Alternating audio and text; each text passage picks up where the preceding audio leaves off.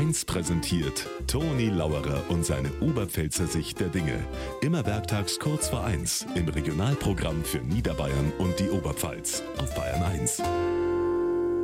So, jetzt schaut es so aus, als dat der Winter endgültig vor der Tür stehe. Frost und Schnee werden uns jetzt einige Tage begleiten. Das bedeutet vorbereitet sein. Pullover, Haumer, Hanscher, wohlerne Strümpf, außer aus die Schränke. Und, falls noch nicht geschehen, Winterreifen affe. Aber das sind bloß die äußerlichen Dinge. Äh, mental müssen wir uns umstellen. Jetzt haben wir wochenlang geschimpft, weil es zu warm ist.